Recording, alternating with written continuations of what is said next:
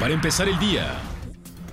José Ángel Pérez Ocaña, un joven estudiante de la Escuela Secundaria Federal Rafael Ramírez, ubicado al suroriente de Tuxtla Gutiérrez, fue víctima de agresiones físicas al interior de este plantel educativo, situación que hoy lo pone en riesgo de perder la vista del ojo derecho como consecuencia de los golpes propinados por sus compañeros. Adriana Guillén, regidora de Tuxtla Gutiérrez y presidenta de la Comisión de Seguridad, asegura que el recorte a programas municipales a nivel país podría replicarse en la capital chiapaneca. El programa federal Fortasec es uno de los que más recortes sufrirá en los 11 municipios que tiene presencia en esta entidad sureña